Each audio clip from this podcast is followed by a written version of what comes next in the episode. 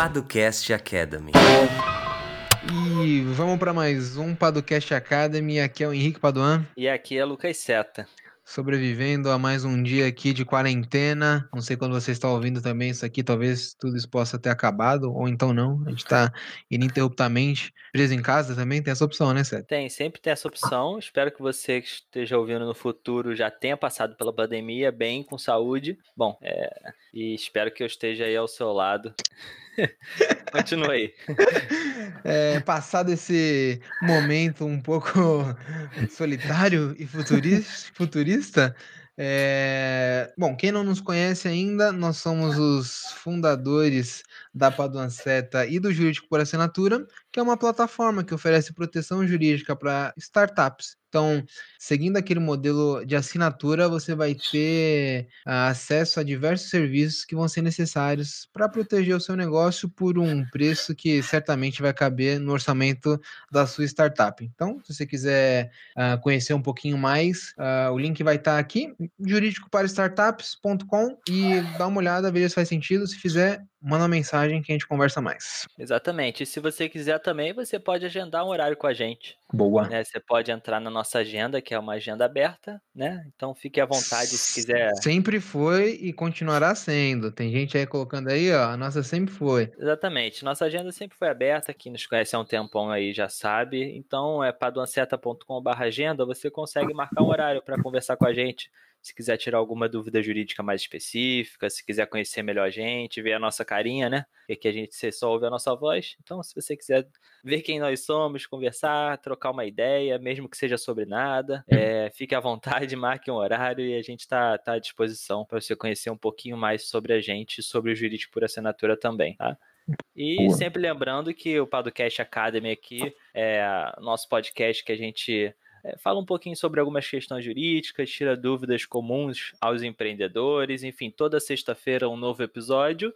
E se você quiser receber na sua caixa de entrada não só o lançamento do Padocast Academy, como também outros conteúdos, como os nossos artigos da semana, é, alguns eventos que a gente indica e por aí vai, você pode assinar nossa newsletter que é abre.ai barra Padolab, vai estar na descrição, mas enfim, é abre.ai barra Padolab, você pode assinar lá e receber esse conteúdo é, na sua caixa de entrada.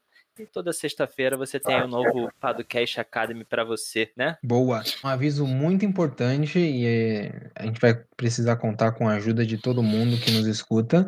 Eu também não sei quando é que você está escutando esse episódio, mas se você estiver escutando minimamente quando ele foi lançado, tá rolando a nossa pesquisa, que é o cenário jurídico das startups que nós estamos buscando compreender como é que as startups estão protegendo seus negócios, como elas veem os advogados, uh, como é que está sendo a assessoria jurídica para esses negócios inovadores. Então, se puder nos ajudar ou então mandar para algum amigo, alguma amiga que tenha uma startup, uh, é muito simples, o link vai estar aqui embaixo, jurídico de startups.com, uh, ah, responde lá rapidinho, cinco minutos no máximo, que vai ajudar bastante uh, a concluir esse estudo. Exatamente, faz tipo corrente, né? Você responde e passa para alguém pode ameaçar lá, fala, se não responder em sete dias, esse tipo de coisa. Sua startup vai, vai, vai falir, vai pro Vale da Morte, né?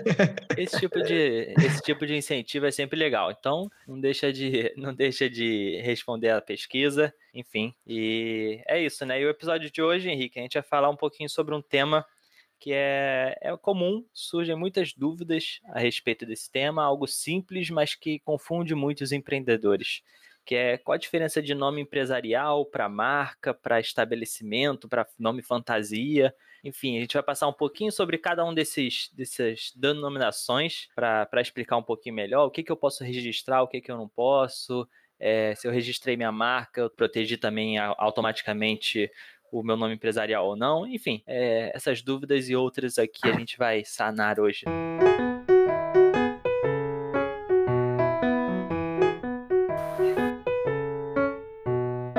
Esse é um questionamento que é muito recorrente, né, Seta? Sim. Existe uma confusão muito grande entre o que é marca, o que é o nome da empresa, o que, que eu tenho que definir antes ou depois, como é que funciona. E eu acho que é que ainda mais em negócios que tem uma propriedade imaterial, ou seja, Uh, você não está desenvolvendo um produto, e até o produto também vai ter essa questão, mas principalmente nessa questão imaterial, essa diferenciação entre a pessoa uh, jurídica e a marca é muito relevante. Então, acho que vale a gente jogando alguns conceitos aí para deixar mais claro, né? Exatamente, exatamente. E nesse meio aí, normalmente quando alguém vai criar uma empresa ou uma startup, ela pensa no, no seu nome, né? Aquele, ah, qual vai ser o nome da minha empresa? Ah, o nome da minha empresa vai ser Padua Seta, né?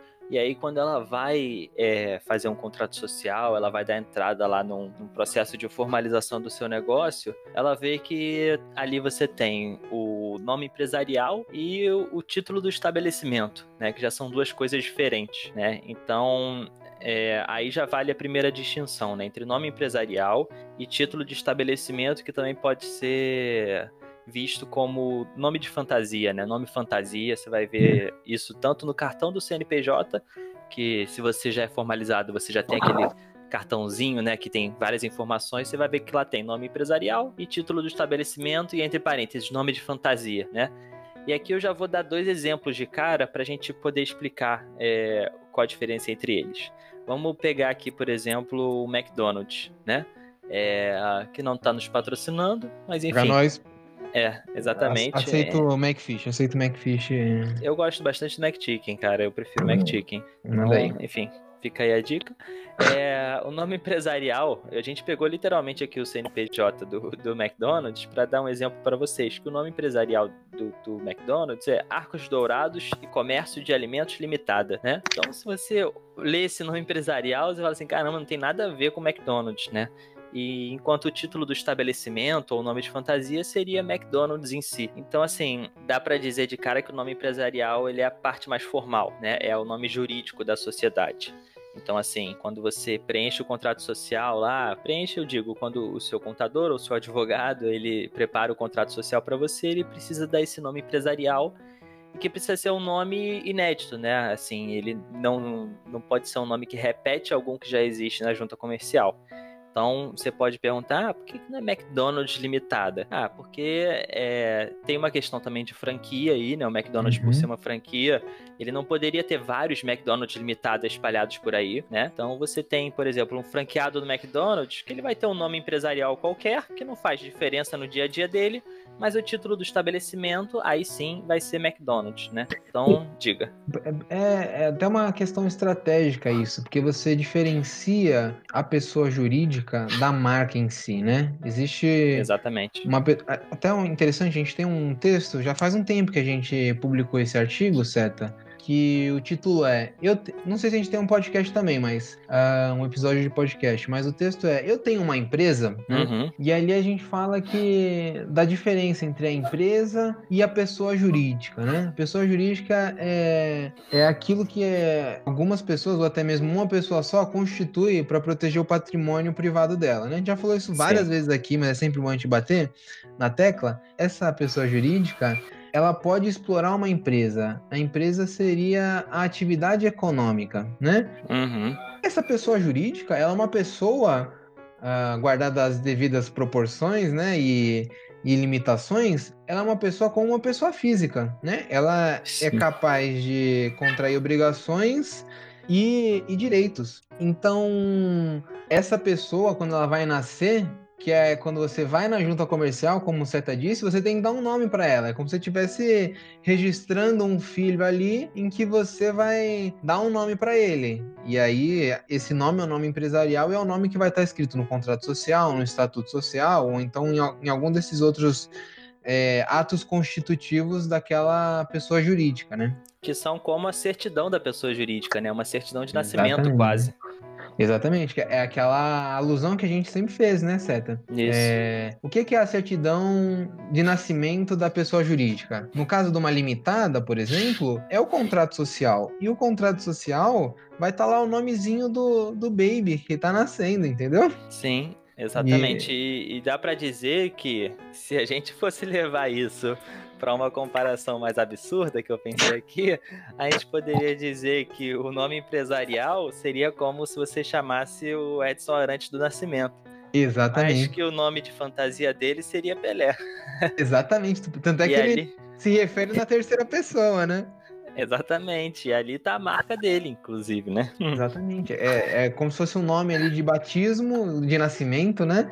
E depois você vai tendo apelidos. E, e aí a gente vai avançar aqui na conversa, mas é isso. Nome empresarial é aquilo que vai estar no seu contrato social, se você for uma limitada, ou então no seu estatuto social, que vai denominar a pessoa jurídica que você está constituindo. No caso do McDonald's, é o Arcos Dourados é, Limitado, ou sei lá qual é o resto, mas essa é a pessoa jurídica e essa pessoa jurídica tem um patrimônio e uma das coisas que está nesse patrimônio é o nome McDonald's, né? Exatamente.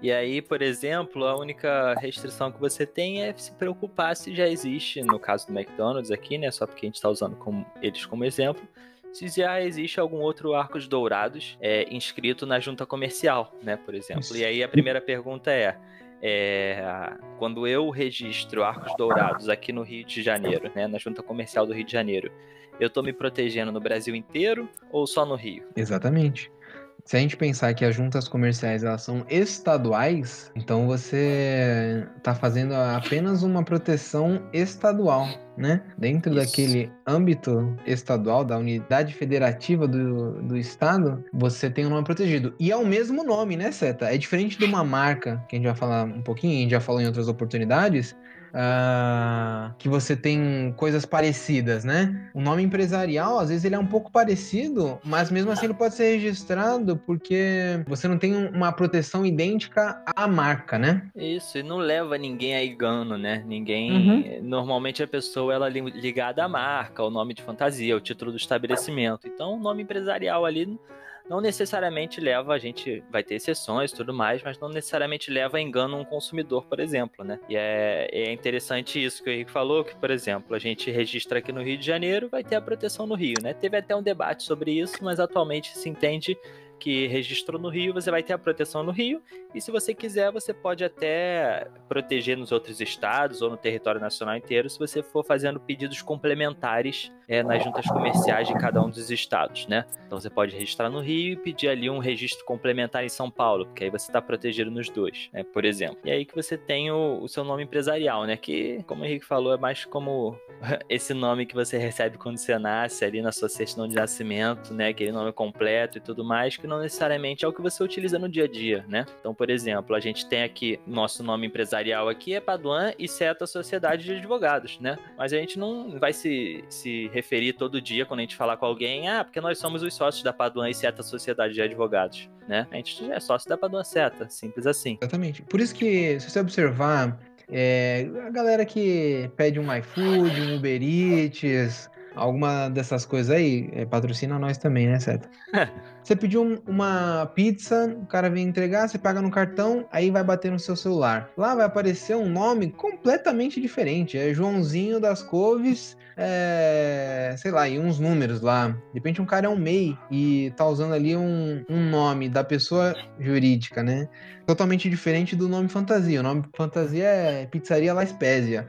Entendeu? É, essas distinções que a gente vê no dia a dia que faz, começa a fazer sentido agora, né? Exatamente, né? E essa é a dúvida. Então, não necessariamente você precisa registrar seu nome empresarial como o nome da sua startup ou da sua empresa, por exemplo, né? E aí que entra a importância da, do registro da marca, né? A título é. de estabelecimento ou nome fantasia é o nome daquilo que. estabelecimento, juridicamente falando, é, é o conjunto dos meios pelo qual, ou pelos me, os meios pelos quais você vai explorar a atividade econômica, né? Falei um monte de coisa aqui que também talvez não faça muito sentido agora, mas é, são as coisas que você necessita para explorar aquela atividade econômica. Então, uma loja, por exemplo, ela pode ter um, um, nome fantasia, e a loja meio que seria o estabelecimento. E aí tem uma distinção entre esse nome e o nome da pessoa jurídica, como a gente deu o exemplo da pizzaria e do McDonald's também. Exatamente. É, e deu para perceber que para registrar o, o, nome empresarial, você só precisa registrar na junta comercial, né? Ou seja, aquele trâmite tradicional do, da formalização de um negócio. Você não precisa registrar no INPI o uhum. seu nome empresarial. Não é lá que você vai registrar. É lá que você vai registrar a sua marca, né? a sua marca que pode ser que coincida com o seu nome fantasia, o título do estabelecimento, pode ser que não, né? Pode ser que uma empresa, um CNPJ tenha várias marcas sob seu domínio, né? Então, Sim. assim, quando você pensa na, na, na, sua startup, por exemplo, se a sua startup, vamos dizer que aqui é a Padua Certo, uma startup, a gente iniciou a nossa atividade, a gente deu entrada aqui, registrou o contrato social, e aí tá lá, o nosso nome empresarial é Paduan e Seta Sociedade de Advogados. Mas a gente tem a nossa logo, é com o nosso nome que a gente usa no dia a dia, Paduan Seta. Então a gente vai registrar no INPI Paduan Seta, entendeu? Que é como os consumidores, os é, consumidores eu digo de maneira ampla, né? Mas enfim, uhum. como os clientes, consumidores ou o que quer que seja, eles te, te veem no dia a dia, né? Então é ali que você consegue ter aquele seu sinal distintivo, que é a marca, né? E aí pode ser composta só por um nome, pode ser o nome mais uma imagem, que aí vai ser uma marca mista, que é o que geralmente acontece, né? Que é, é uma logo com algo escrito. Ou pode ser só uma logo, simplesmente a logo, sem nada escrito. Aí ela vai ser uma marca figurativa. E aí você entra na parte de registro de marca, que a gente tem um episódio dedicado só a isso. Então é, a gente não vai muito a fundo aqui nisso, mas só para ter essa noção clara, né, da distinção entre o nome empresarial e o que, é uma marca e o que, que é o nome de fantasia, né? Às vezes uma coisa pode confundir junto com a outra, mas é algo muito relevante. Às vezes a gente tem cliente que pergunta: "Ah, mas o na hora de registrar a marca, eu preciso precisa ser igual ao nome empresarial, não precisa?" Ou então ele se preocupa que, ah, mas meu contrato social tem que ser o nome da minha startup. Não, não precisa necessariamente ser, né? Você tem que cumprir alguns requisitos ali e tudo mais. Então não necessariamente precisa ser o nome da sua startup. Fica tranquilo que depois você vai registrar essa marca.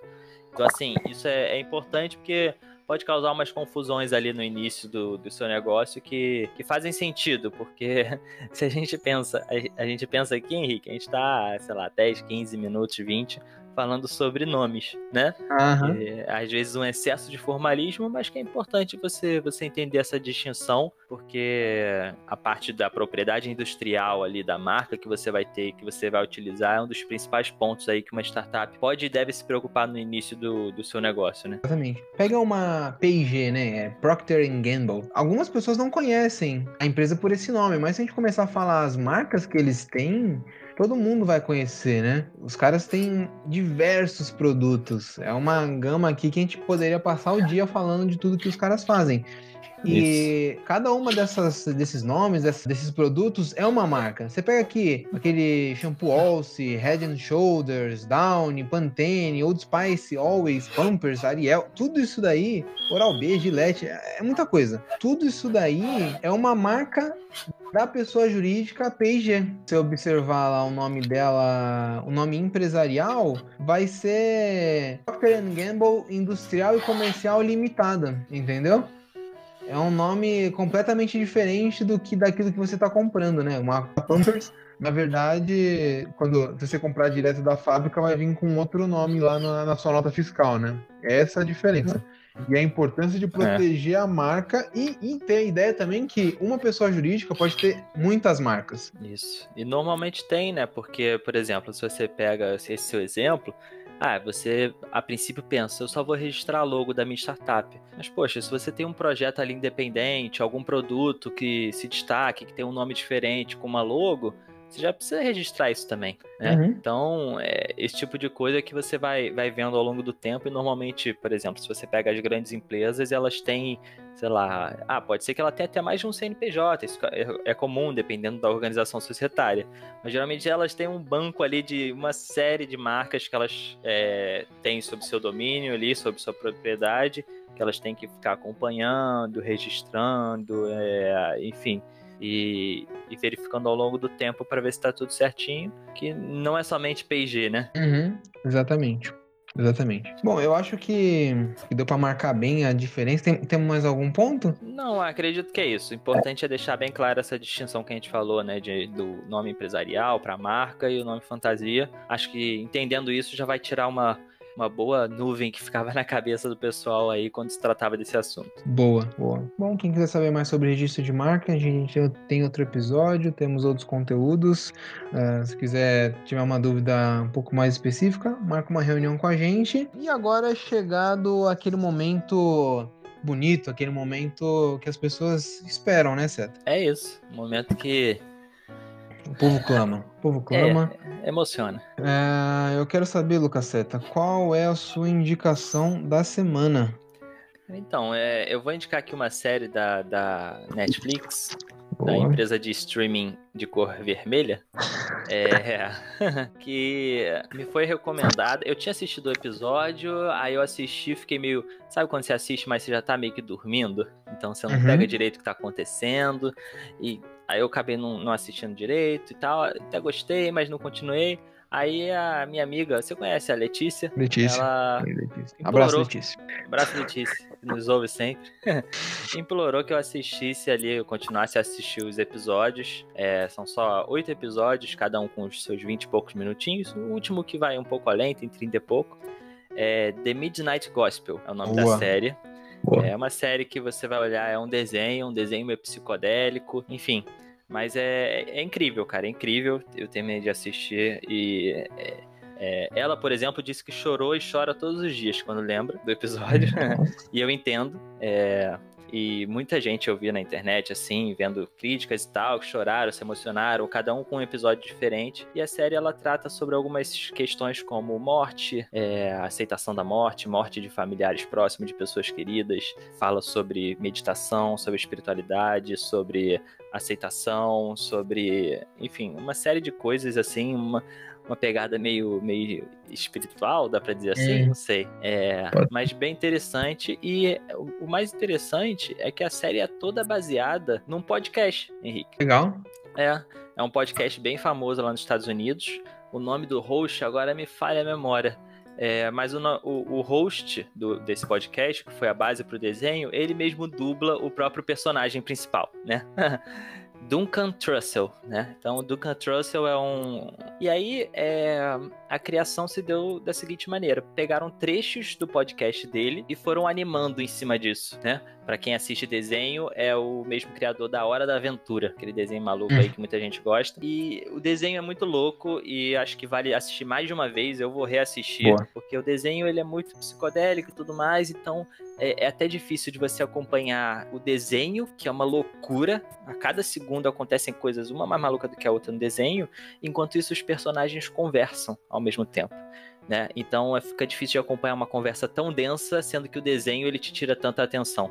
Então, assim, é, é realmente uma experiência bem legal. É, não falei nem o que, que é, né, Henrique? É, mas enfim. Acho que deu pra pegar dessa maneira, vale muito a pena. E o mais legal é que o último episódio, quando fala sobre a morte, ele. E aí, pra encerrar, né? Eu sei que tô tomando muito tempo aqui, mas acho que vale a pena dizer. Fica à vontade. É, o último episódio ele fala sobre a morte e a mãe desse, desse rapaz, isso não é spoiler, né? Porque, enfim, é, tá aí pra, pra todo mundo. A mãe dele faleceu e ela teve câncer, ela sabia que ia morrer. E ele fez um podcast com a mãe, falando. É, a própria mãe teve a ideia de fazer um podcast com ele, falou assim: Filho, eu vou participar com você pra gente conversar sobre o que vai acontecer. E eles conversando sobre a morte dela, como seria depois, como ele conseguiria lidar com isso. Então, assim, é bem denso é, e usa na, no episódio final a voz da mãe, a gravação que ela fez com ele e tudo mais. Então é bem emocionante assim. Fica aí pra quem quer algo mais denso. É, é, é, é triste, né? Porque trata sobre um assunto que é triste, mas ao mesmo tempo é legal. Você E é algo que É. nós temos que falar, né? é, é isso que eles tratam na série, é algo que você tem que falar. É, porque é, só falando sobre isso é que você talvez valorize um pouquinho mais esse tempo que você tem aqui, que você nem sabe até quando você tem. Né? Então, É. fica aí, pra quem quer valorizar, talvez falando sobre a morte é que a gente comece a valorizar mais a vida, né? Pra quem quiser assistir uma coisa um pouco diferente, um pouco maluca e que te faz pensar bastante, The Midnight Gospel, vale a pena, hein? Olha só, que pedrada, hein? É. Que pedrada. Cara, nem Gostou, sei. cara? Porra, Vai assistir? vou porque é um assunto que me interessa. É Legal, cara. Eu sabia que você ia gostar quando falou sobre morte. Eu falei, e o Henrique gosta. É, agora eu vou ficar com uma fama de que eu sou uma pessoa um pouco Mórbida. mórbida, né? Mas ah, tudo bem. É, depois dessa daí, eu tinha até uma indicação, mas eu vou até, vou até mudar aqui a minha indicação. É... crise na indicação. Crise, crise na indicação. E vou seguir essa sua linha, então. Já que a gente tá falando aqui sobre a Boa. morte, há alguns anos, já posso dizer anos, estamos ficando velhos, certo? Eu fiz um curso com a nossa querida Alexia, Alexia Killaris, uh, que já esteve aqui no podcast Academy, a Unirio sobre. Unirio, para quem não sabe, é a Universidade Federal do Estado do Rio de Janeiro, sobre Heidegger e a morte, né? Legal. Eu não vou fazer uma indicação única dele, mas quem tiver interesse, procure um pouquinho sobre Martin Heidegger. Existe até, eu tô até terminando de ler, não consegui terminar de ler ainda, porque são muitas leituras, mas estou terminando de ler uma biografia sobre ele do Rudger Safransky, que é Heidegger, um mestre da Alemanha entre o bem e o mal. Uh, ele é um cara super polêmico. Uh, vocês vão, quem for procurar sobre ele, vai ouvir falar que ele apoiou o nazismo e tudo mais. De fato, uh, isso daí ninguém pode negar, mas não dá pra gente julgar a obra do cara apenas por isso, né? Óbvio que tem um. A gente tem que ter uma censura pelo que ele fez, mas tem ideias dele que não estão atreladas ao nazismo e que podem fazer sentido. E ele é um autor que discute muito essa questão da morte, né? A questão da finitude do Dasein. Dasein é o ser humano, ser aí. Uh, e aí ele fala exatamente sobre isso, né? Que você compreender a sua finitude é um modo de você uh, experimentar melhor a sua vida. Então, quem tiver interesse, procure sobre Heidegger, tem uma boa biografia dele e o livro clássico dele, que é Ser e Tempo, tem um capítulo ali, alguns capítulos que ele fala sobre a finitude, sobre a morte e pode ser muito interessante aí para quem tiver interesse. Legal, legal. Na série eles mencionam o Weber. Boa. É, eles é. foram, de certo modo, contemporâneos. O, o Heidegger foi até um crítico dele em questões políticas e tudo mais. Mas aí uhum. é papo para outro dia. Papo para outro dia. Então fica aí. Se você quiser um pouquinho. É para terminar com a energia lá no alto, né? então fica aí as indicações da semana. A quarentena tá pegando a gente, hein? Então tá. É, e é isso, né? Adeus. É, até breve. Até breve.